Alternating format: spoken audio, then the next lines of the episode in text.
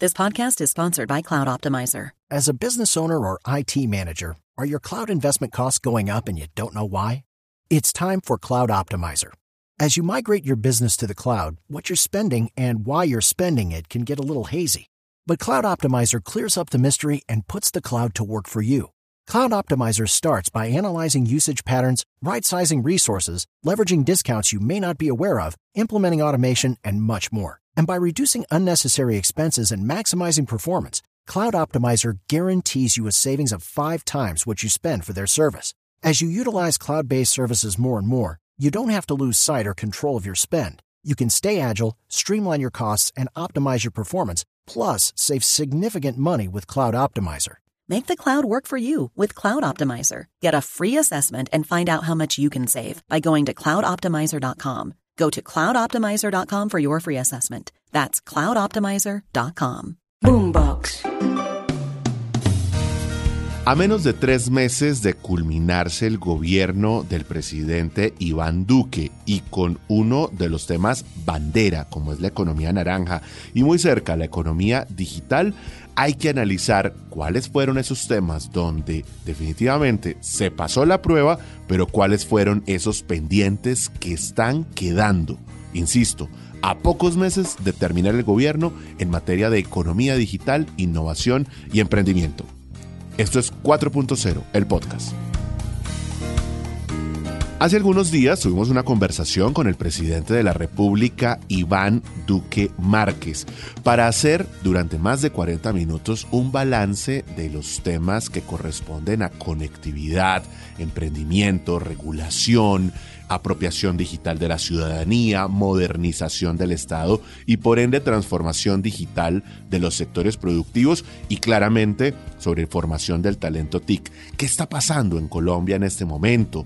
Eh, ¿Qué ha logrado... Eh, de alguna manera registrarse como positivo y cuáles son esos pendientes. Pues bien, el gobierno ha logrado avances importantes, desde luego, en temas que han marcado la agenda eh, y que tienen que ver con la posibilidad de que los sectores productivos tradicionales se transformen digitalmente. Por eso ese boom del emprendimiento de base tecnológica que hoy tiene compañías que se están destacando a nivel internacional en el mundo financiero con las fintech y entonces hay compañías que están logrando eh, la respuesta de fondos de inversión de manera muy positiva, en el sector inmobiliario con las PropTech, en el sector de la salud lo mismo, educación, el sector agro. Y si uno quisiera también dar una mirada a la modernización del Estado, se encontraría con que ya empiezan a avanzar proyectos relacionados con la reducción en los tiempos de trámites, pasarelas de pago para temas de impuestos, eh, la posibilidad de hacer factura electrónica que aunque todavía es un poco demorada, ya existe en el país. En fin, están pasando cosas que permiten ubicar a Colombia como un país que es referente en materia de transformación digital y en algunos puntos relacionados con gobierno digital. Pero hay unos puntos que todavía pueden considerarse en rojo o en naranja si uno aplicara un semáforo. Comencemos. El tema de la conectividad. La conectividad, o sea, la posibilidad de conectar a Internet a Colombia, hoy se encuentra muy cerca de las metas, pero todavía no se han cumplido. Detallémoslo. La cifra más reciente del DANI, que entre otras el presidente eh, ha traído a la conversación, muestra que cuando usted totaliza la conectividad en hogares en Colombia, combinando, o sea, sumando tanto las áreas rurales como las zonas urbanas, refleja que Colombia está en un 60% de conectividad. La meta era del 70%. A menos de tres meses, insisto, faltan 10 puntos para cumplir la meta, lo que significa que cuando se suma zonas urbanas con rurales no se está cumpliendo ese indicador. Ahora bien, si usted analiza el indicador correspondiente solamente a las zonas urbanas, ahí ya se logró ese 70% de la meta. O sea, para conectar a Internet en esas zonas eh, que comprenden los cascos urbanos, el gobierno de alguna manera logró hacer la tarea que estaba trazada en el plan de desarrollo. ¿Dónde se baja el promedio cuando se entra a analizar el nivel de conectividad en las áreas rurales? Por supuesto, en un país que tiene una diversidad geográfica y algunas consideraciones.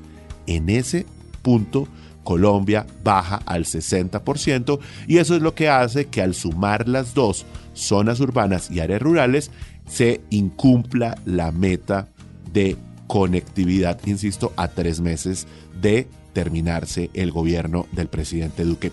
Muy cerca de With lucky landslots, you can get lucky just about anywhere. Dearly beloved, we are gathered here today to. Has anyone seen the bride and groom? Sorry, sorry, we're here. We were getting lucky in the limo and we lost track of time. No, Lucky Land Casino, with cash prizes that add up quicker than a guest registry. In that case, I pronounce you lucky. Play for free at LuckyLandSlots.com. Daily bonuses are waiting. No purchase necessary. Void prohibited by law. 18 plus. Terms and conditions apply. See website for details. Este tema de conectividad hay un pendiente que corresponde al proyecto de centros digitales que busca conectar a Colombia a unos puntos específicos eh, que son eh, fundamentalmente escuelas rurales y que se dividió en dos, recuerden ustedes, uno que opera en la actualidad Claro, el operador de telecomunicaciones Claro, y uno segundo que iba a operar el operador Centros Poblados y que se cayó por eh, incumplimiento por parte del contratista, porque después tuvo pólizas falsas con un anticipo de 70 mil millones de pesos que finalmente pues están perdidos, están embolatados y que hoy después de que se declaró la caducidad del contrato, se decidió entregar a la ETB, la empresa de teléfonos de Bogotá, y cuyo pendiente hoy está en la firma entre el Ministerio de las TIC y ese operador de telecomunicaciones. El argumento que expresa el presidente de la República es que, como hay ley de garantías, ETB no ha querido suscribir el contrato.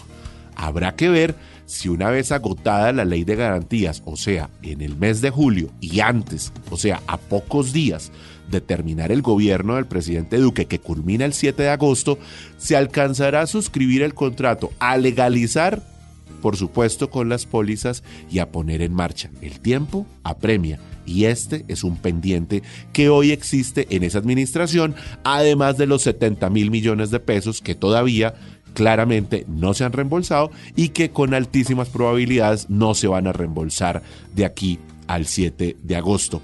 Y hay un tercer pendiente que queda sobre la agenda, como es la reglamentación de las plataformas de movilidad, un tema que indudablemente al presidente de la República no le gusta. Y no porque esté en contra de las plataformas de movilidad, como él mismo lo ha expresado, sino porque no está de acuerdo en que los carros particulares ofrezcan servicio público, atiendan a este mercado que está creciendo justamente como consecuencia del boom de la tecnología a través de las plataformas de movilidad. Eso sí dice que el próximo gobierno tendrá que resolver ese tema porque claramente está generando una presión importante desde el ejercicio de la política pública.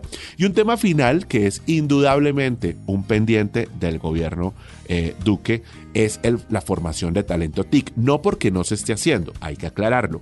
El país viene avanzando en un programa de 100.000 programadores en Colombia. Es una iniciativa de formación de talento TIC y por supuesto que a través del SENA y otras entidades del Estado en alianza con universidades se está trabajando de manera acelerada en el tema. Pero ¿qué sucede?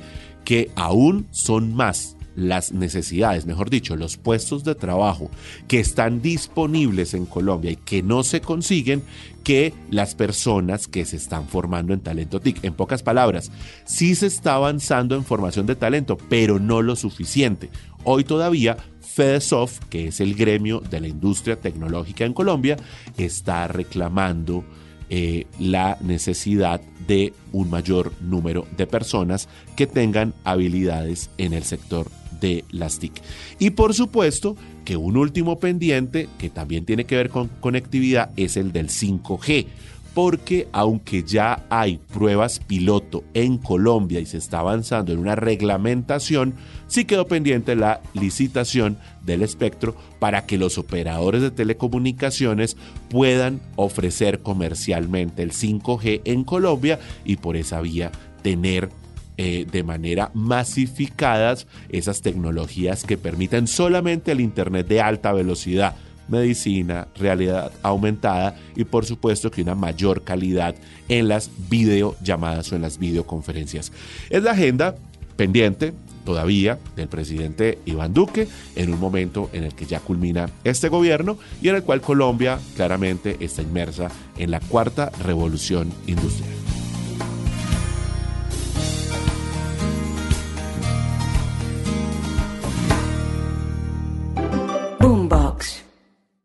Hello, it is Ryan, and I was on a flight the other day playing one of my favorite social spin slot games on chumbacasino.com. I looked over the person sitting next to me, and you know what they were doing? They were also playing Chumba Casino. Coincidence? I think not. Everybody's loving having fun with it. Chumba Casino is home to hundreds of casino style games that you can play for free anytime, anywhere, even at 30,000 feet. So sign up now at chumbacasino.com to claim your free welcome bonus. That's chumbacasino.com and live the Chumba life. No purchase necessary. Group. Void were prohibited by law. See terms and conditions. 18 plus.